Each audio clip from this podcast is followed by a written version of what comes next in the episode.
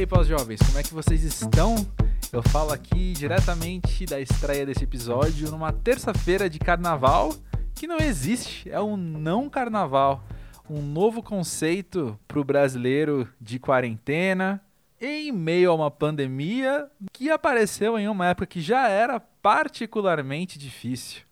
Portanto, começamos aqui mais um episódio o quê? Com melancolia, não é mesmo? Mas olha, fica à vontade para sentir essa e qualquer outra coisa. Eu sou André Felipe de Medeiros e trago toda semana uma conversa sobre amadurecimento, uma conversa sobre o que é ser pós-jovem, né? Não ser mais tão novinho, mas ainda ter muito que aprender pela frente. E sempre com uma pessoa muito querida, que ou você já conhece ou deveria conhecer. No caso de hoje, Marina Mello, alguém que eu não conhecia até relativamente pouco tempo atrás. Ela é cantora e compositora e eu fui conhecê-la por causa do segundo álbum dela, chamado Estamos Aqui, lançado em 2019. E eu tive a oportunidade então, naquela época, de bater um papo com ela para Música para Ver. E foi super interessante notar a maneira com que ela trabalhava uns conceitos muito bem pensados, sem nunca deixar, ou melhor, sem nunca tirar a sensibilidade do centro do negócio, sabe?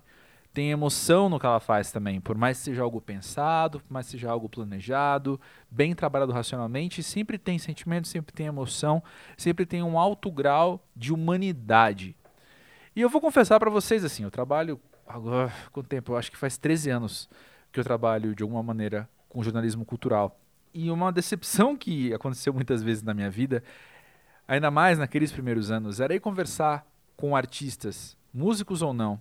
E eu que sempre fui um cara que experimentei essas obras de arte com muita intensidade muitas vezes, né? Independente do formato delas, eu ia conversar com essas pessoas e o papo era tão broxante, sabe? Porque sei lá, às vezes parecia que todo aquele significado que a gente colocava, ou uma produção, assessoria de imprensa acabava atribuindo também, a gente comprava um discurso, aquilo era tão vazio na mente da pessoa, sabe? Ou mesmo uma questão mais emocional mesmo, assim, quantas vezes eu não fui entrevistar uma banda que toda a conversa estava sempre muito na superfície, com o pessoal falando muito de, de uma vontade de fazer um trabalho parecido com o que os outros já fazem, sabe? Isso é muito frequente, muito frequente mesmo. Ainda é, né? Mas com a Marina, não. Com a Marina, desde o meu primeiro contato com ela, o que ela me mostra é uma cabeça muito diferente dessa, infelizmente, maioria, não sei se é a maioria, vai, mas dessa grande parte de músicos com quem eu tenho a oportunidade de conversar, putz, quase todo dia, né, dependendo da fase. E ela traz muita autenticidade. Ou seja, eu sempre soube que uma hora a gente ia bater um papo pro pós-jovem. E aí veio no ano passado, no fim de 2020, ou melhor, na metade, meados de 2020, ela lançou o EP O Mundo Acabou, mas Continua Girando, que é um título que eu amo, inclusive me identifico. E aí, mais uma vez, a gente sentou e conversou, e para mim foi muito conclusivo, assim, de que chegaria a hora dela passar pelo pós-jovem. Eu sabia que esse convite ia acontecer.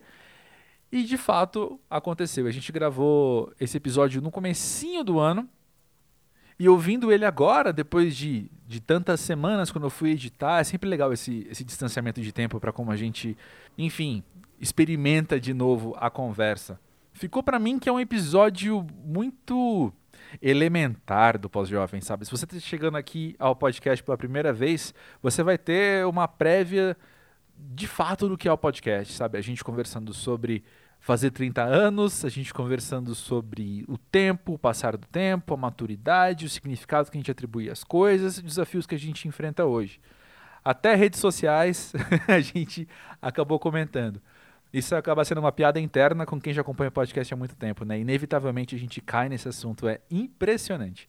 Mas enfim, já falei demais. Aproveitei o papo com a Marina. Foi uma conversa que eu adorei viver e adoro poder apresentar para vocês agora.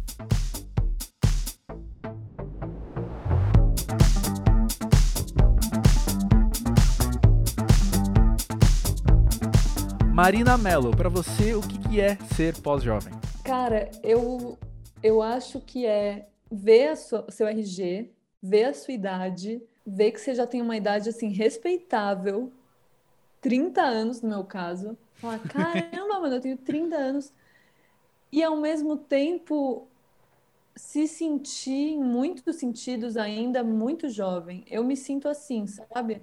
Eu, ao mesmo tempo, uhum. me sinto muito uhum. é, velha, em termos de. Não velha, né? Mas sinto que eu já vivi bastante tempo. E, ao mesmo tempo, eu sinto que tem partes de mim que ainda tem ou um frescor ou uma imaturidade, né? Acho que os dois. Acho que eu tenho os dois. Perfeito. Tanto um frescor de uhum. ainda me encantar com muitas coisas, ainda amar muito arte, querer muito fazer arte, por exemplo, e a cada dia mais me sentir mais apaixonada por ela, apesar de tudo. E ao mesmo tempo uma, uma imaturidade, uhum. entendeu? De tipo, poxa, 30 anos, o que, que eu já deveria ter feito com 30 anos que eu tô tão longe de fazer e que eu talvez nunca nem faça, sabe? Então eu acho que para mim ser pós-jovem uhum. é um pouco uhum. isso. Você consegue olhar para tua história e entender onde que a linha da juventude começa a virar a linha da pós-juventude? Eu acho que eu ainda acho que eu ainda tô nesse momento. Eu acho que eu não consigo dizer assim com muita muita nitidez, porque eu me sinto muito jovem ainda, sabe? Talvez esse seja um sintoma de ser pós-jovem, é você não ser mais muito jovem e você ainda se sentir bastante, sabe? Talvez. Talvez. Mas também muitos convidados expressam os 30 anos como essa mudança, sabe? Uhum. Como esse momento em que você para e fala: é, ok, 30 anos é um marco que eu sei que quando eu tinha 18, 30 anos a pessoa já era muito velha, talvez, não sei. E aí agora que eu tô aqui, eu tô me achando jovem pra caramba. Uhum. E aí é quando as coisas começam a mudar. Comigo foi um pouco antes. Comigo foi com 27, 28 anos. Mas de acordo com como a minha vida tava e de responsabilidades no trabalho e de responsabilidades em casa, enfim. Que aí eu comecei a, a perceber que, eu, que a adolescência tava muito para trás, uhum. sabe? Sim. Que eu tava em outro rolê total. Uhum. É, eu acho que faz bastante sentido.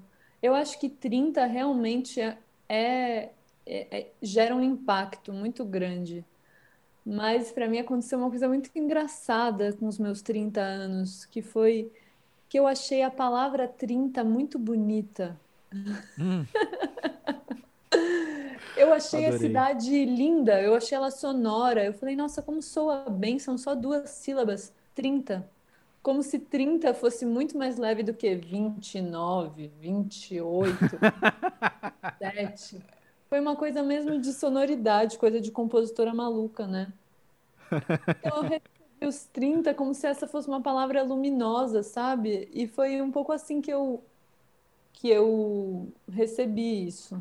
E foi engraçado, porque assim, eu fiz 30 anos e tudo que a pandemia estava preparando de desmantelamento na minha vida, ela fez. Uhum, assim que eu fiz 30 uhum. anos, tudo, tudo caiu. Saí Uau. da casa que eu tanto amava, sabe? Tipo, muitas coisas aconteceram, muitas. Mas de alguma forma eu me apeguei assim à, à beleza dessas duas sílabas. Uhum. E... Adorei essa resposta. É, não, mas foi engraçado. Eu falava isso, gente, eu preciso aproveitar esses 30, porque 31 já vai começar a ser de novo mais feio de falar, mas 30, ai, achei, achei bonito, sabe? Uma idade redonda. Mas sempre que Adorei. eu falo tenho 30 anos, eu me assusto. Como se eu não acreditasse que eu, que eu tenho mesmo, sabe? Uhum. Interessante. Você, logo que a gente começou a conversar sobre ser pós-jovem, você logo trouxe a questão do seu encantamento com a arte. Como que é a tua história com a arte? Como que você, aos 30 anos, olha para trás e conta essa narrativa? Então, eu, eu acho que a minha narrativa ela é de muita, muita, muita gratidão ao que a arte fez por mim, sabe? Sei lá, eu era uma, uma adolescente muito, muito em, em mim mesmada, assim muito em si uhum. mesmada, muito dolorida, sabe? Muito tinha uma autoestima muito baixa, assim, sabe? Uhum. Eu no terceiro colegial eu precisei escrever um, o meu trabalho de encerramento de escola foi escrever uma autobiografia, olha só. Nossa. É. E eu tenho essa. Mas isso era é o trabalho de todo mundo ou você trabalho escolheu fazer mundo. autobiografia? Não, Ah, tá trabalho bom. de todo mundo. Eu acho bem engraçado isso, inclusive, porque Eu acho, até porque você tem o quê? 17 anos? O que, que É. é sua autobiografia? Eu perguntei isso porque a gente aprenderia muito sobre você se você dissesse, sobre você ser em si mesmada, se você escolhesse fazer uma autobiografia sua aos 17 é, anos. Mas enfim, é, Não não, diria muito mesmo. é. Mas, mas nesse caso era obrigatório. Mas eu, eu, às vezes, eu pego essa autobiografia, né, nesses processos de mudar de casa e tal, e ela, eu leio, André, e ela é assim, é a autobiografia de uma pessoa que em guerra consigo, sabe? Uau. Tipo, a autobiografia chama Descompasso. O primeiro texto sou eu falando mal de mim. É assim, é uma autobiografia em que eu me descasco, basicamente. Eu fico lá falando como, ai, as pessoas acham que eu sou boa nisso e naquilo, mas é mentira, eu sou uma fraude. Ah, gente, é assim, eu não consigo ler essa autobiografia inteira porque é de uma pessoa que estava em muito sofrimento, sabe? Tipo, não sei se dá para dizer que eu estava deprimida, não sei qual seria o termo, mas era uma pessoa que estava em muito sofrimento. E tem um único capítulo que, que, te- que tem umas três, quatro linhas e chama Elogio. E fala: talvez eu cante, talvez eu escreva. Eu já falei tanto porém sobre mim que sobre isso eu não quero falar nenhum porém. E eu acho muito louco porque Uau. mesmo nesse momento tão difícil dessa adolescência tão em guerra comigo, eu consegui perceber dois lugares que eram muito caros para mim, da escrita e do canto. E a escrita e o canto foram quem me tiraram desse lamaçal em que eu estava, sabe? Me Uhum. descobrir compositora, cantautora, foi o que abriu uma janela na minha vida com uma vista muito linda, sabe? Uhum. Então eu des- descobri outra pessoa dentro de mim, graças à arte, sabe? Sim. Isso Então- aos quantos, com quantos anos? O meu processo com a música foi muito longo, porque eu não, não era muito boa, eu não tinha ritmo, não tinha afinação, então eu precisei estudar muito para ser para fazer música. Então, sei lá, eu comecei a estudar mesmo aos 18, eu fazia faculdade de pedagogia, mas eu fazia um curso livre de música todos os dias no contraturno, daí eu ia todos os dias para lá. E fiquei uns três, quatro anos lá, tipo, estudando, estudando, estudando. E, aos, sei lá, aos 22 que eu me descobri compositora, por acaso, quando eu fui num show de mulheres compositoras e descobri que mulheres compunham, que eu não sabia. Sensacional. E falei, nossa, eu tenho tanto texto, deixa eu experimentar. E, e ali, mano, o mundo, o mundo se abriu para mim. Eu falei, eu não vou, eu não sou uma grande intérprete, eu sou uma cantautora e, e sei lá, foi fundamental assim. Então, a minha história é essa. E para mim é muito engraçado pensar em todo o começo de ano que pode ter passado uma pandemia, pode ter passado um término de relacionamento, pode ter passado tudo, pode ter passado tudo, mas todo começo de ano eu tô com a minha arte, sabe? Uhum. E, e isso é muito reconfortante pra mim. Esse fim de ano, por exemplo, eu falei, fudeu, mano, o que que eu vou fazer no ano que vem? E daí no dia 22 de dezembro, sei lá, no mesmo dia eu aprovei um PROAC para filmar o show do Estamos Aqui. Fui chamada para fazer um projeto novo na Virada Cultural de Batatais com duas escritoras incríveis. E daí, dia 27, a gente estava se reunindo, assim, fritando e falando: Meu Deus, como é bom a gente poder estar criando, sabe? Então, a minha relação com a arte é essa. Eu sei que ela é, é uma escolha muito difícil, você sabe também, né? Muito Oh. bem. Ela é uma escolha muito difícil, a gente muitas vezes se sente muito inadequado, né, na vida. Aos 30 anos, eu tantas vezes sinto que eu não tenho 30 anos porque eu sou artista, claramente. Hum. Porque Se você fosse, sei lá, a pessoa que fez administração de empresas, entrou num programa de trainee de tal empresa e agora, cinco anos depois, você estava com tal cargo, talvez você se sentiria muito mais, entre aspas, adulta, eu né? acho, eu acho que tem muito a Uhum, ver Faz com muito isso. sentido pra mim. Uhum. Tanto de dessa coisa da, do dinheiro, né? Uhum. De tipo de é, haver carreiras em que o acúmulo do dinheiro é muito mais previsível do que na minha. Total, é, total. Muito, porque na nossa carreira o dinheiro vem, existem várias formas. Sim. Mas elas são mais imprevisíveis, mais enigmáticas, dependem mais de, dependem mais de contatos. Elas Total. existem e eu sei disso e eu tenho tranquilidade em relação a isso, sabe? Sim. Saber que existem caminhos, mas é muito diferente Sim. de um emprego em que você sabe qual é a trajetória, sabe? Qual é o degrau. Linear, né? Tem isso de, tipo, o acúmulo de dinheiro não ser previsível. Então, especialmente numa pandemia, é, você ficar, assim, perceber o quanto não é previsível mesmo. Tipo, uma das coisas de 2020 para mim foram essas. Eu comecei o ano cheia de show, cheia de não sei o que. Eu falando, nossa, agora. Daí 2020 tirou tudo também. Mas também tem o lado de que a nossa profissão ela é muito divertida.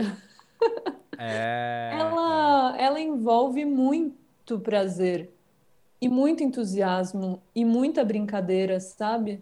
Então eu acho uhum. que às uhum. vezes também por isso eu não me sinto com 30 anos. Porque, uhum.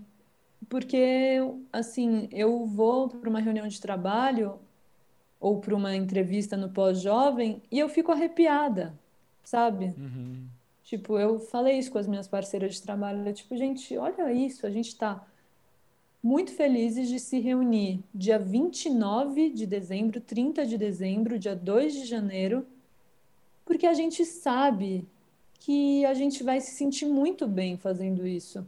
Então eu acho que isso também faz com que eu não me sinta muito com 30 anos. Primeiro porque eu não acumulei todo o dinheiro que eu que é a expectativa que você acumule aos 30 anos. E Sim. também porque eu não acumulei as frustrações que a gente também espera, sabe?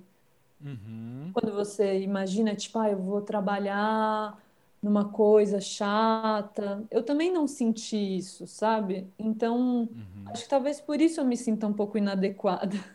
Faz muito sentido, me faz muito sentido. E eu quero voltar um pouquinho aqui, dois, dois parágrafos na conversa. Fica à vontade, porque... eu falo muito, pelo amor de Deus. Não, é porque eu falei uma coisa que você entendeu não exatamente o que eu quis dizer, mas eu tenho certeza que muita gente ouvindo também entendeu a mesma coisa. Porque quando eu falei da questão do trainee, eu não, olha só, juro pra você, eu não pensei em dinheiro. E faz pleno sentido o que você falou. Tanto o que você disse depois, quanto você ter entendido do, do que tinha falado. Mas eu tava, sabe o que eu estava visualizando? A questão uh. referencial sabe, de status, a, questão de você ter um título. Eu agora Sim. sou gerente e depois virei coordenador da área. Sabe, uma coisa bem referencial nominal. Mas total. o que você falou de dinheiro faz pleno sentido. Você tem total razão que também a nossa trajetória trabalhando com cultura e arte, como você falou, é imprevisível e é, é mais místico mesmo. As coisas vão, vão apenas acontecendo de maneira muito menos linear, né? Sim. Mas eu, eu trouxe isso porque pensando nesses referenciais que eu falei, quando a gente vai crescendo, você vai vendo que é o adulto que é engravatado, o adulto que é a, a mulher de negócios, talvez, que, que. Até coisas do tipo de ter tal. De, não apenas ter um carro, mas ter tal modelo de carro.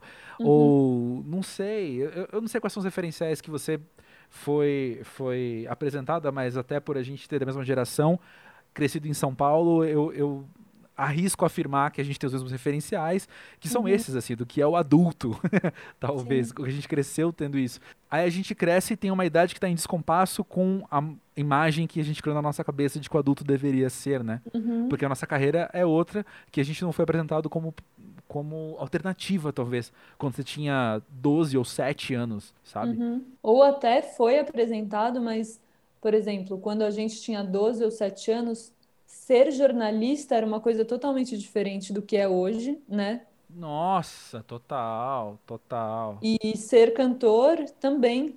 Nossa. Na década de apontado. 90, ser cantor e ser jornalista eram coisas muito diferentes. Né? Quem era é. cantor é. e quem era jornalista talvez tivessem mais estrutura do que a gente tem hoje. Assim, pensando na, nas estruturas que havia por trás do jornalismo, da grande imprensa e por trás Perfeito uhum. do, da indústria da música, embora ela já estivesse começando a, a ficar mais, mais fragilizada nesse momento, né? Então, talvez a gente até tivesse referências, mas a gente não imaginava o que seria fazer isso efetivamente, né? Em... Nossa, nem, nem, um pouco. E, e, eu passei por isso, e eu tenho certeza que praticamente todo mundo que estudou comunicação teve essa, assim, que era de falar para alguém, sei lá, na época de vestibular, ou na época que comecei a faculdade, né? E você vai, sei lá, na casa do amigo, aí a mãe pergunta, e aí, o que você tá fazendo, né? Uhum. Ah, comunicação, não sei o quê, trabalhar com jornalismo. Ah, William Bonner, né? Tipo, direto vem uma coisa tipo Jornal Nacional. Uhum, total. E é exatamente o que você falou aí. Não, eu trabalho com mídia independente. Eu nunca trabalhei com grande. Bom, ok. Faz muito tempo que eu não trabalho com grande mídia. E mesmo a grande mídia que eu trabalhei foi TV Gazeta, que é médio porte, né? Talvez. Sim, Mas enfim. Sim. Então, então, de fato, os Uh, os referenciais também eram outros. O que me leva a um pensamento que tem a ver com outros episódios do Pós-Jovem que tem que a gente tem gravado e lançado nessas semanas, que é de uma conversa muito recorrente que está sendo a de como a gente com pós-jovem tem que ter esse jogo de cintura para ir se adaptando às realidades que vão sendo apresentadas para a gente, porque o mundo vai mudando, né? Uhum. E eu adoraria ouvir de você, Marina. Como é que tem sido para você esses movimentos que você tem, você tem que fazer pegando o exemplo que você deu mesmo, talvez você na adolescência, quando estava ali escrevendo sua autobiografia, ser cantora, ser musicista, ser compositora, ou compositora nem era a realidade, né, como você mesmo falou, mas ser cantora então é, era, ai, sei lá, ser a diva do reality show de voz ou ser cantora, ah, não sei. E aí você vai se adaptando à realidade que vai se apresentando, uhum. a maneira com que você é cantora, né? Sim. É, eu acho que eu, eu nunca tive esse sonho de ser cantora, nem de ser compositora, nem de ser musicista. Essas coisas, se você me falasse aos 17 anos, tipo, ai Marina, aos 30 anos você vai estar tá lançando seu EP e conversando com o André que é de uma mídia independente de música, eu ia falar, tipo, não, gente, esse script é de outra pessoa, Marina Mello é um nome muito comum aí, vocês pega outra ficha. Eu, as coisas foram acontecendo de uma forma muito sem que eu soubesse o que estava acontecendo. Era como se uma força muito grande me, me fizesse permanecer na música, apesar de ter muita dificuldade técnica. Uhum eu não uhum. conseguia sair de lá. Eu às vezes eu sinto que era como Entendi. se tivesse alguma coisa dentro de mim que falasse tipo, você precisa insistir. Porque algo, algo vai acontecer, sabe? E esse algo que vai acontecer para mim é eu me sentir bem dentro da minha própria pele, que é uma coisa muito grande para uma pessoa que se que já esteve tão em guerra, sabe? Uau, então as coisas certeza. foram acontecendo assim, de tipo, ah, nossa, eu comecei a compor, caramba, o que que é isso? Eu nunca imaginei que eu ia compor e de repente eu tô compondo. Ai, eu, eu canto, ai, eu vou gravar meu primeiro disco. Mas eu não tinha uma coisa assim, sabe? Tipo, sei lá, as minhas referências na, na minha família ou na minha escola eram muito mais ligadas a carreiras é, de humanas, assim, tipo, Uhum sei lá, todo mundo achava que eu ia ser acadêmica, sabe? Todo mundo acha que eu fiz letras, porque eu adorava ler. Então sempre tinha uma coisa de tipo, ah, ela vai, vai seguir uma carreira acadêmica. Então eu não tinha muita referência, sabe? Então é engraçado, porque tem muita gente que carrega esse sonho, né, de vou ser uma diva, vou ser uma, uma, sei lá quem. E eu não tinha isso, porque não era o meu plano. É, era uhum. como se isso tivesse aparecido na minha vida e eu tivesse aceitado porque foi o melhor lugar que eu já passei, sabe? Uhum. Mas não foi dessa forma assim, tipo, nossa, eu preciso ser isso ou aquilo. Então, uhum. até hoje, quando eu penso em quem são os meus parceiros de profissão, e eu falo, nossa, gente, eu, eu faço a mesma coisa que tantas pessoas que eu admiro tanto, eu fico assombrada. Sim. Eu não, não era algo que eu esperasse, sabe? Sim. Eu, eu não, não esperava. E, é então, lindo isso. É eu tô aqui ouvindo achando a coisa mais linda do mundo. É. Ai, que bom, André, porque tem gente que tem essa coisa, né? Que, que planeja muito e eu agora que eu sei o que eu quero, eu consigo planejar. Quero continuar sendo artista, quero que a vida sempre me dê mostras e provas de que eu estou nesse caminho e que esse é o meu caminho. Uhum. E que eu possa cada vez mais viver disso. Hoje eu sei, mas antes eu não sabia. Então tudo que veio foi um lucro enorme. Entendo. Hoje você sabe, mas antes você não sabia. Você sabe dizer quando que você descobriu? Quando que você passou a saber? Então, eu lembro que uma vez eu estava na praia, sei lá, eu tinha começado a compor recentemente, assim, e eu fiz uma música que está no meu primeiro disco e eu senti uma coisa assim muito forte. Eu, às vezes eu ainda sinto isso atualmente, mas Antes eu sentia mais, eu acho, porque agora, enfim, como eu já sei muito mais coisas, às vezes eu componho também de um jeito mais prático, sabe? Sim, tipo, sim. ah, ossos do ofício, né?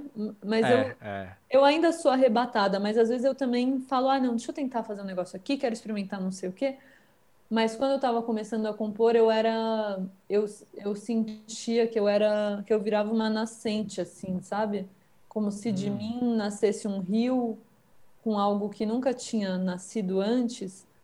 E uhum. era sempre uma sensação muito forte, assim, de tipo, nossa, gente, é muito linda essa água que passa por mim. É muito bonito sentir isso nascendo, sabe? E daí eu falei, mano, quero fazer isso para sempre, sabe? E Sim. foi. Você sabe quantos foi... anos você tinha? Eu devia ter uns 22, 23, assim. Uhum. E aí foi a primeira vez que eu senti algo desse tipo, sabe? Ai, quero fazer isso para sempre. Deixa eu te perguntar outra coisa, então. Ouvindo você falar, tem uma coisa que fica na minha cabeça quando você. Você comentou primeiro de quando você tinha 17 anos e que. Agora eu, eu, eu não anotei o termo que você usou, mas você falou alguma coisa de que você ah, tinha problema de, com, com afinação e com ritmo e tal. Uhum. Aí depois você falou de dificuldades técnicas que você teve que trabalhar. Eu fico pensando que a pessoa que não é aquela que na infância é apontada como tendo um dom, tendo um, um, um, um, talento às vezes até sobrenatural para música uhum. ou para alguma arte ou para alguma coisa assim, tem um lado que daqui me parece positivo, que é justamente o do aperfeiçoamento, sabe, de você buscar se não é especializar a palavra, mas é justamente você ser cada vez melhor, ao invés de pessoas. E eu falo isso, obviamente, com base em conversas que eu já tive com pessoas muito talentosas também, uhum. mas com pessoas que descobriram esse talento muito cedo e daí rola uma certa preguiça, sabe? Uhum. Pode discordar de mim. A, minha avó, minha avó, ela é artista plástica, né? E ela, hum. ela tem, ela é uma grande referência para mim de uma pessoa muito devotada ao próprio trabalho, muito dedicada, sabe? E cada vez mais eu tenho visto que ela é um modelo meu, porque ela vai todos os dias para o ateliê e todos os dias pinta e está sempre com um milhão de quadros novos e agora acabou de acontecer uma coisa maravilhosa na carreira dela, sendo que ela tem 82 anos, sabe? E uma, enfim, para mim mostra como o trabalho gera o trabalho é o que gera tudo. Uhum. E ela, esses dias, ela, a gente estava conversando sobre isso e ela falou que o professor de pintura dela, eu acho que foi ele, que é um artista muito bom, que chama Paulo Pasta, ele falou uma coisa que era assim: existe a vocação e existe o talento. Uhum. E sei lá se, se é verdade ou não, mas ela me explicou dessa forma, que tipo, uma coisa é você ter o talento, no caso da música, né? É você já nascer ali no parabéns para você, abrindo voz e batendo palma no contratempo. E existe outra coisa que é a vocação, que é você saber que você tem que se dedicar a isso. E você. Eu gosto muito dessa palavra, que essa escritora com quem eu vou me apresentar com quem eu estou criando esse, esse trabalho Carta a um Bebê que Nasce, a Aline Bey, ela usa muito essa palavra, dessa devoção. Vocação, Já citada aqui no Pós-Jovem também. É. A, eu acho que a vocação tem a ver com a devoção, sabe? De você uhum. saber que você precisa alimentar aquilo. Seja sendo já muito talentoso e, e compondo muito, seja no meu caso, não sendo nem um pouco talentosa e me trancando numa salinha e batendo palma no tempo, até conseguir bater palma no tempo, que era uma coisa que eu não conseguia. Eu era criança que atravessava no Parabéns de Você, enquanto tinha lá a galera no contratempo e abrindo voz. E até hoje, por exemplo, amanhã a gente vai se apresentar, eu fiquei um tempão com o meu violão, gra é, ou gravando ele na minha interface para ver se amanhã vai soar bem, ou se a minha unha vai bater demais. Eu, até, sei lá, eu até hoje me fico sobressaltada assim, de tipo, será que eu vou fazer direitinho? Então uhum. eu tô uhum. sempre fazendo, sendo luthier da minha arte, sabe? Tipo, uhum. eu não sou uma ginasta, eu não sou uma cantora é, tecnicamente muito foda, nem uma violonista tecnicamente muito foda, porque não, não, não é esse o meu caminho.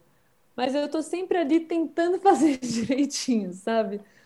É, e, enfim, eu acho que, respondendo a sua pergunta, eu acho que é preciso sim se dedicar. Você tendo talento ou não, você precisa se dedicar, sabe? Porque a menos que você seja um gênio e você sonhe com as canções, como Paul McCartney sonhou com Yesterday, sabe? Uhum. Sei lá, ele sonhou com Yesterday, mas quantas outras ele fez e ralou para fazer, eu imagino, né? E ficou Total, sim. na devoção para fazer tantas músicas lindas. Eu acho que precisa, precisa de dedicação, não adianta, sabe? Mesmo que você seja muito talentoso, se você não se dedica, você não se dedica, sei lá, você, você vai fazer sempre o mesmo. E é tão bom você se hum. descobrir capaz de cantar de outro jeito, de compor de outro jeito, de apresentar outra coisa. Então, sei lá, eu acho que a dedicação é fundamental. Entendo muito legal o que você falou e eu fico eu tenho uma birrazinha com uma romantização do talento às vezes, sabe?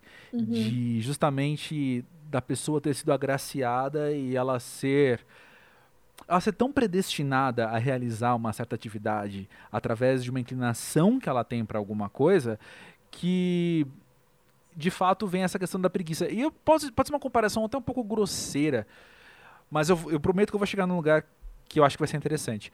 Mas eu penso que tem pessoas que têm talentos, que têm dom para medicina, que tem dom para cuidar de pessoas, mas é claro que você vai ter que se dedicar pra caramba para poder fazer isso. Uhum. Ou talvez então, sendo um pouco menos grosseiro, quem tem uma aptidão muito grande para esporte, por exemplo, você pode ser ter uma aptidão para natação excelente, mas se você não treinar pra caramba, você não vai para as Olimpíadas, saca? Uhum. Não é uhum. porque você desde criança nada melhor que os outros que pronto, tua vida tá pronta. E uhum. onde eu queria chegar era que na verdade com quem trabalha com arte, quem trabalha com criatividade, se você não tem o desafio, se você não coloca essa. Vou, vou entrar no quadro, ficar batendo palma até tá, tá no tempo certinho. Uhum. Se você não está fazendo esse tipo de, de exercício criativo, você provavelmente é engolido dentro da sua própria produção. Sabe? Eu não estou falando nem em relação aos outros, não estou falando de, um, de uma questão competitiva, sabe? De que os outros vão ser melhores que você é, esse é pro atleta das Olimpíadas. Uhum. Mas eu acho que para quem é criativo é justamente de que dificilmente você vai, se você não se desafiar, você dificilmente vai fazer algo tão bom quanto você já fez antes. Uhum. Saca? Sim, total. Ou, ou talvez você faça justamente algo tão bom quanto você já fez antes, mas perca a graça, né? Porque você já fez aquilo. Total, é. Tipo. É. Aquela magia que a gente estava conversando desde o começo, da, aquela magia juvenil é. de fazer arte, criatividade, né? Pode Sim, ser pode ser isso, tipo, ah, tá bom, eu tô me repetindo, sabe? E, e talvez para algumas pessoas se repetir possa funcionar comercialmente ou, ou pessoalmente, mas eu eu acho, assim, da minha perspectiva, e acredito que da perspectiva de muitos artistas, que é muito legal você descobrir que você tá achando um novo caminho, sabe? Percorrendo um novo sim, caminho. Tipo, muitas sim. vezes eu compus e eu falei, tipo, tá, legal, mas eu já fiz isso. Isso eu tô requentando, entendeu? Tipo, Uhum. é essa essa formação, essa estrutura harmônica que eu tô fazendo, esse jeito de rimar, esse tema. Por exemplo, no EP não entrou uma música porque eu falei, mano, isso é muito meu primeiro disco. Eu, eu quero Uhum. falar de outras coisas, eu quero achar outro tom. E sei lá, pra mim nesse EP, que o mundo acabou, mas continua girando, eu achei um tom que eu nunca tinha achado. Assim, Uhum. um, um ponto de vista que eu nunca tinha encontrado. E eu adorei ter encontrado, porque, inclusive porque para mim música e arte andam muito perto. Então eu Sim, encontrei aquele tom no trabalho porque eu precisava encontrar aquele tom para minha vida. Eu estava sim. precisando de um otimismo e de uma afirmação da vida que eu nunca tinha precisado nos outros, então eu estava ali sempre sendo irônica, sendo agressiva, sendo engraçadinha. Mas naquele caso eu precisei é, ser firme numa afirmação da vida, porque porque eu estava mal, sabe? Então Sim. foi um caminho artístico novo para mim, que eu nem sei se vai se Uhum. manter no meu próximo trabalho, porque eu também é, sou muito perene ao mundo, sou muito porosa ao mundo, né? Então eu, Uhum. Eu não sei se vai se manter, eu, tô nessa pesquisa agora de entender qual é o próximo tom. Perfeito. Mas foi muito bom, sabe? E Uhum. isso abriu muitas. Cheguei, emocionei pessoas, me emocionei. Então, se eu tivesse ficado no mesmo lugar, que era num lugar de tipo, ai, tá tudo escroto, mas vamos dar uma risada. Não que o meu trabalho fosse sobre isso. Sim, Óbvio sim. que não é, óbvio que o meu trabalho não é sobre isso, mas muitas vezes eu, eu tratei a tragédia com ironia, sabe? E nesse caso a Uhum. tragédia era tão grande que eu precisei tratá-la com carinho, sabe? Uau, Eu uau. precisei Sim. acolher a tragédia e falar, gente, vamos, vamos aqui se organizar, vamos aqui olhar mais longe, vamos ver a imensidão, vamos, sei lá, a gente não tá bem, eu não posso me dar o luxo de ser irônica agora. Sim. Quero falar mais sobre isso, mas tem uma observação que eu faço quando você me conta isso, que quando você fala da sua carreira, vou, vou me corrigir, vou deixar isso na edição final, mas vou me corrigir aqui falando. É, quando você fala da sua produção criativa, da sua produção artística, indo de um lugar de certa ironia para um lugar mais afetuoso, eu faço um paralelo com a própria vida, você da adolescência para ser pós-jovem, sabe? Na adolescência que você tem esse você se veste muitas vezes de um olhar mais irônico, como uma defesa até, Uhum, quando você olha para quão perigoso é o mundo. E na adolescência acho que é quando a gente talvez mais tem noção do quão vulnerável a gente é, porque a gente se sente menos cuidado que na infância, quando a gente sabe que a gente é vulnerável, mas tem alguém cuidando da gente, pelo menos em no, no ideal é esse, né? E aí uhum. na adolescência você começa a, a se perceber sozinho, e aí você se veste de ironias, você se veste dessas coisas, Pra depois você ter uma aceitação melhor das coisas. E pe- eu penso que a tua obra amadurece, assim como como pessoa a gente amadurece, né? Total, é, é bem bonito, é bem bonito você falar isso. Você me fez ouvir de outras formas a coi- as coisas que eu te contei, como se essa narrativa que você fala, ela servisse para todos nós, né, que passamos de um momento mais espinhoso na adolescência e com sorte a gente vai aparando as arestas e sendo mais brando, sei lá, mais carinhoso ao longo da vida. Uhum, Pessoalmente, pelo que eu te contei e te ouvindo, eu pensei nisso que tem a ver com a minha trajetória também, de ser muito, muito rígida e muito, muito arisca comigo. E uhum, usa, eu sempre usei o humor para tentar também lidar com isso de alguma forma. E enquanto, à medida em que eu vou me aceitando, ou- outros sentimentos podem aparecer também. Então, achei muito interessante o que você falou. E acho que cabe para todo mundo e talvez especialmente para mim também. É, e, bom, você falando isso agora também me faz pensar na importância que é a gente falar da gente e ouvir sobre a gente, né? Hum, Quando justamente é nessa troca que é quando eu falo de mim pra você e você me responde sobre mim que eu me conheço melhor, né? total, total, muito lindo isso. E isso é uma coisa que desde, desde muito comecinho aqui do pós-jovem é uma coisa que eu sempre insisto, assim, que é a necessidade da gente ter pessoas na nossa vida com quem a gente pode conversar abertamente sobre a gente. Porque é claro que aqui, nesse ambiente que a gente está conversando, e a gente sabe que muita gente vai ouvir depois, a gente vai tratar as intimidades até certo ponto. A gente uhum. vai tratar as nossas vulnerabilidades até certo ponto. Claro. E, e eu ando me forçando, sabe, de um tempo para cá, a ser ainda mais vulnerável com os meus amigos, por exemplo. Que lindo ando me forçando. Eu tenho uma dificuldade gigantesca, por isso que eu tenho que forçar. Talvez voltando à questão do talento natural para as coisas e não ter o talento natural para as coisas, eu não tenho talento para me abrir.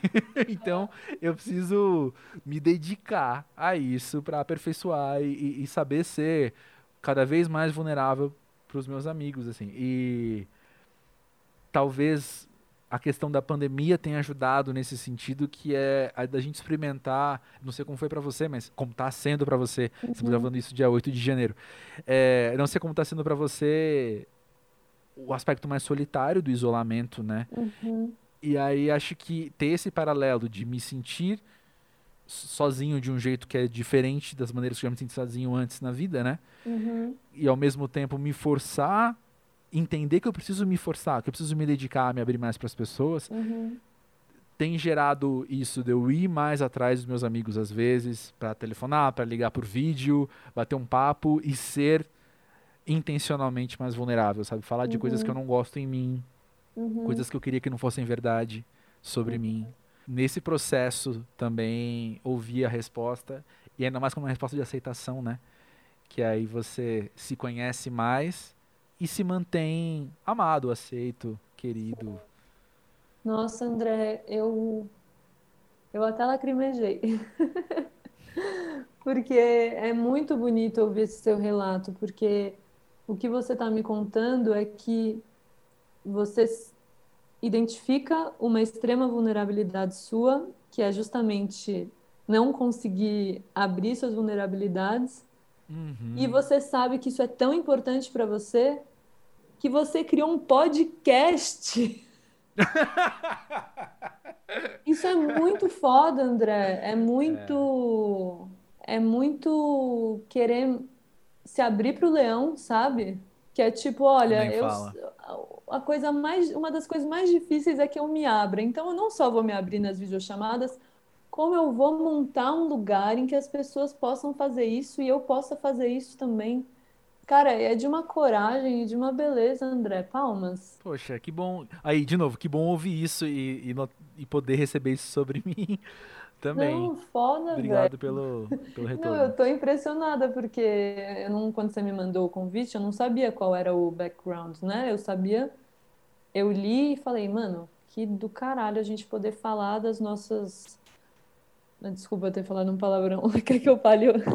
Ah, pronto. Agora cancela o podcast. Não, continua.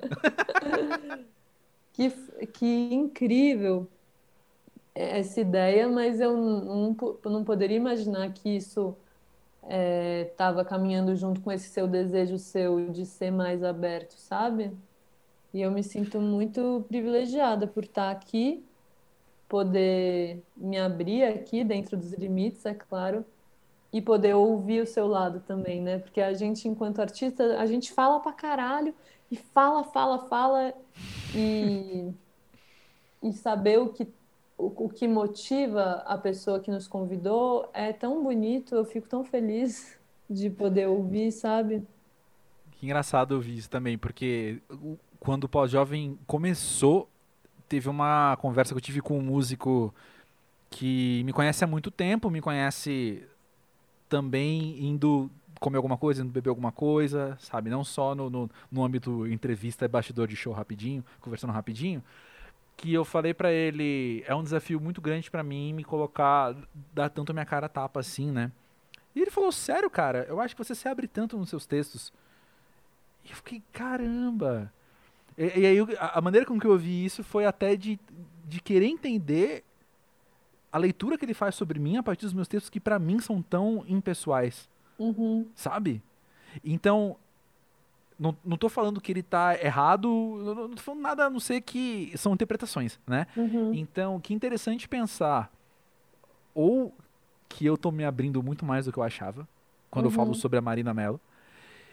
Ou o que ele interpreta sendo pessoal quando na verdade eu não tô sendo, sabe? Que doideira, uhum. né? É muito doido mesmo.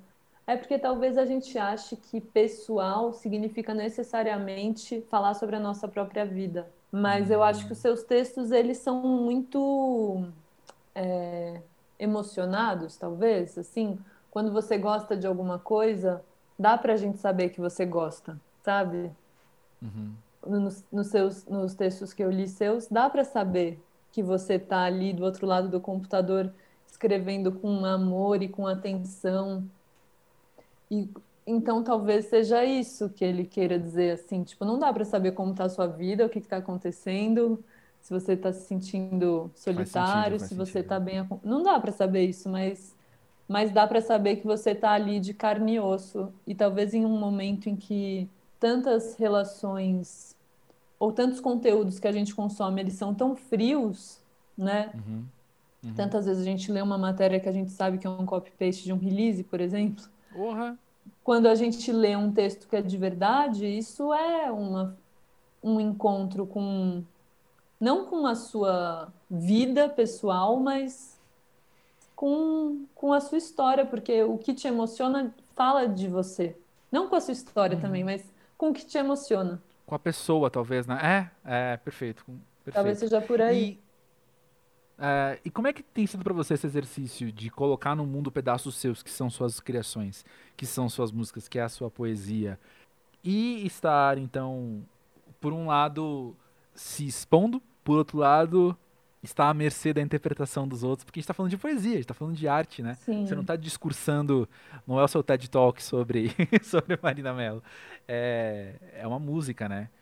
Total. Como que tem sido para você isso? Olha, para mim me expor é uma é, é, algo que eu que eu tô sempre pensando sobre assim o quanto eu vou entregar de mim mesmo sabe é isso o, o EP para mim ele é muito uma luz um cabo de guerra entre uma Marina que estava muito pessimista versus uma Marina que estava muito otimista. Enquanto eu estava fazendo o EP, as duas brigaram muito se entrar aquela música lá que eu falei que era muito primeiro disco, ou se ia entrar aquela que fala da alegria e da imensidão.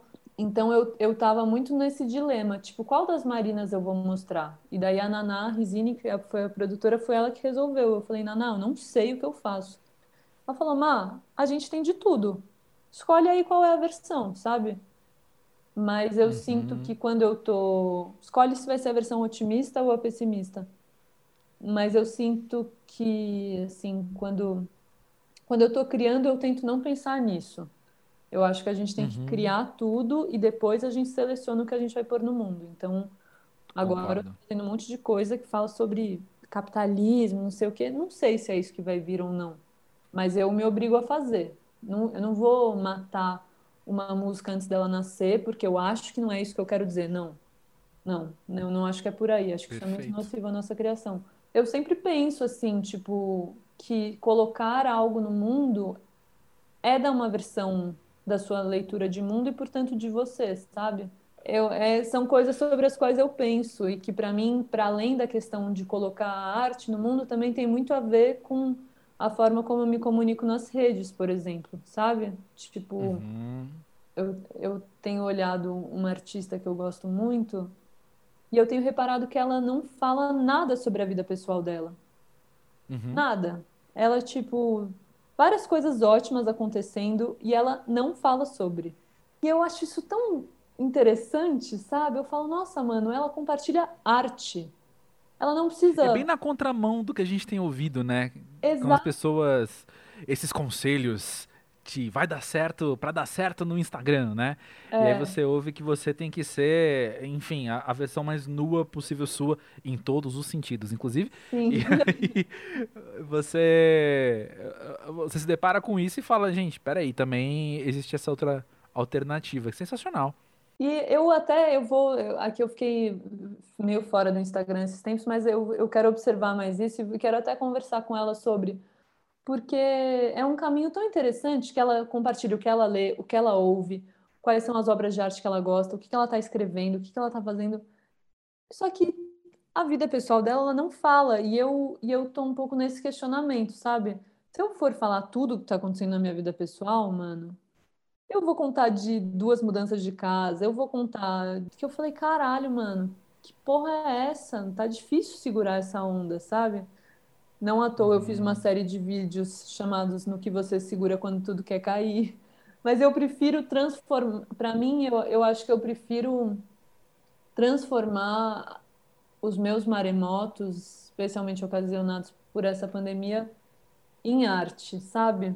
Eu acho que para mim falar assim, tipo, ai, gente, não tô bem hoje na rede social, por exemplo, é uma coisa que eu não, não consigo, até porque ah, sei lá, é um lugar muito público, né? Então é mais isso, Sim. é falar para os meus amigos, tipo, nossa, gente, vocês estão se sentindo péssimos esse ano também?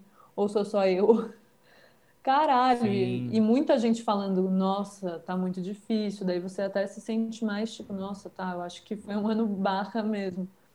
Mas, enfim. É. Só apontar mais uma coisa nessa sua fala que eu achei sensacional, é que você está falando de uma artista você falou que tem coisas maravilhosas acontecendo e ela tá uhum. não está compartilhando isso. E é muito interessante quando a gente costuma conversar também sobre redes sociais, e é, que é sempre o, o, o, segundo assunto mais falado aqui no Pós-Jovem. O primeiro é sobre ser pós-jovem, o segundo é sobre ser pós-jovem com redes sociais. Uhum. E que é. A gente fala muito da questão né, da curadoria que você deixa de fora as coisas ruins. Uhum. Mas você tá vendo uma pessoa que deixa de fora as coisas boas. Isso é muito interessante.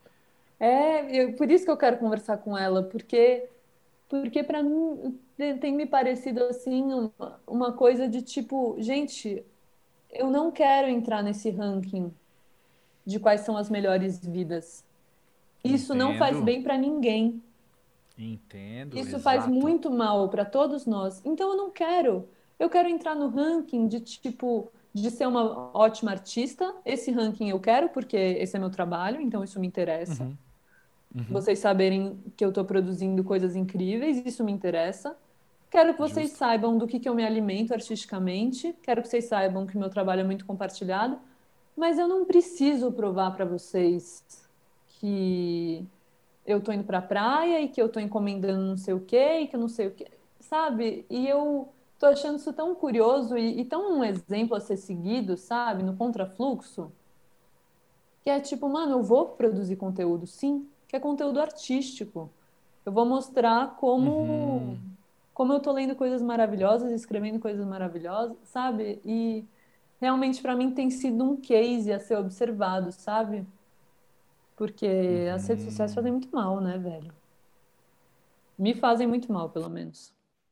Concordo contigo e eu, é um questionamento que tenho, eu tenho levantado nos, nos meus ciclos muitas vezes, assim, que é o pô, a gente tem as nossas experiências pessoais, que é de frustração com redes sociais, pelo motivo que for, sabe? Seja por conhecer mais as pessoas do que a gente gostaria e tá tendo contato uhum. com lados que, que, que, eu não tinha contato quando quando antes o mundo era apenas você falar, e bom dia no elevador, e agora eu sei que aquela pessoa Sim. tem ideias de violência uhum. é, quanto com as questões de ansiedade que causam na gente, tanto por ver que as pessoas estão vivendo, entre aspas, vidas melhores que as nossas, uhum. entre várias aspas, né? E também pela questão uh, de ansiedade neurológica mesmo, que, que essas ferramentas são desenhadas para te causar, Sim, são total. desenhadas para te deixar ansioso e consumindo aquilo cada vez mais. Uhum. Então por que, que a gente usa, cara? Sabe? Então, por que, que a gente usa... E talvez por que, que a gente usa tanto? Esse Sim. é o questionamento que eu tenho levado pro, pros meus amigos, assim, uhum. não tentando ser o, o amigo Eu sou o amigo mala, eu sou. Mas tentando não ser tão mala assim. Mas não, falar, mas tipo, isso não é vamos... ser mala, velho. Isso não, é, é, é, é ser carinhoso, entendeu? Eu acho que qualquer pessoa que é amiga de outra pessoa tem que falar. Véi, será que a gente não tá usando demais essa porra? Viram, amigos meus? Viu só? Não, é sério, porque porque é patológico. A nossa relação com é. as redes é patológica. Eu acabei de passar é. uma, duas semanas sem Instagram, dez dias sem Instagram, que eu sempre faço isso no fim do ano. E é uhum. muito bom, velho. É muito bom. É. Porque é muito cansativo. A vida alheia é muito cansativa. E a gente ter que falar da nossa vida também é muito cansativo. Poder ser ninguém é ótimo. E respondendo a sua Ah. pergunta, por que eu uso? Eu uso por conta do meu trabalho. Sim. E eu fico todos os dias tentando. Eu deslogo, eu desinstalo, eu fico na luta de ser menos viciada, mas eu sou totalmente. Poder ser ninguém é ótimo, gente. Eu acho que essa é a frase, a frase desse episódio. Amei isso. Marina, conversar contigo no pós-jovem foi como eu sabia que seria. Ai, Obrigado por André, estar aqui eu que te agradeço no muito. podcast. Eu vou sair correndo que eu tenho ensaio agora, que amanhã a gente se apresenta. Ixi, voa, voa, voa, voa lá. Um beijo enorme, parabéns, viu, pela iniciativa. Eu adorei fazer parte dela. Valeu demais, eu que agradeço por você estar aqui.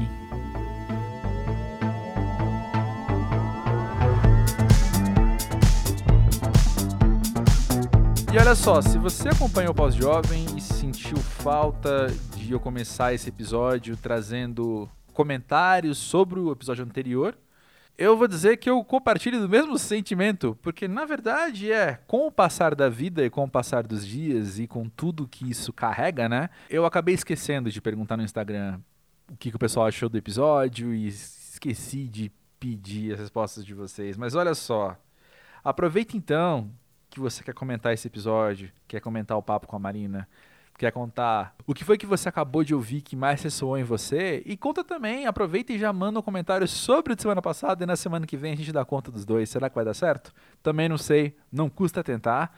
E vamos nessa, tô aqui muito curioso para te ouvir e também muito animado com a oportunidade de você fazer parte dessa conversa de alguma maneira. Então manda aí suas impressões, manda aí o que você tem para contar também sobre ser pós-jovem e o que ressoou dentro de você com o papo com o Rafael Cortez e com a Marina Mello. Eu sigo aqui no podcast pós-jovem.com.br e também no arroba pós-jovem no Twitter e no Instagram. Te convido a seguir o Pós-Jovem não só nas redes sociais, mas também nas plataformas em que você ouve podcasts. E te peço carinhosamente que se você faz isso pelo Apple Music, deixa lá uma avaliação porque aí isso vai ajudar o pós-jovem a chegar em mais gente. Pode ser, a gente vê os youtubers falando isso o tempo todo, né? Nunca achei que eu ia ter que falar isso no podcast também. Mas a real é essa, né, gente? É o se inscreva no canal e ative o sininho no formato áudio. No caso, segue nós. E é isso aí, na semana que vem tem mais uma conversa cheia de vulnerabilidade, cheia de humanidade, com uma pessoa cujo trabalho eu acompanho há um tempão, mas nunca tinha tido oportunidade de conversar. E foi excelente. E eu te espero na terça que vem para esse papo. Valeu, gente. Bom carnaval, seja ele o que que for, né? É nóis.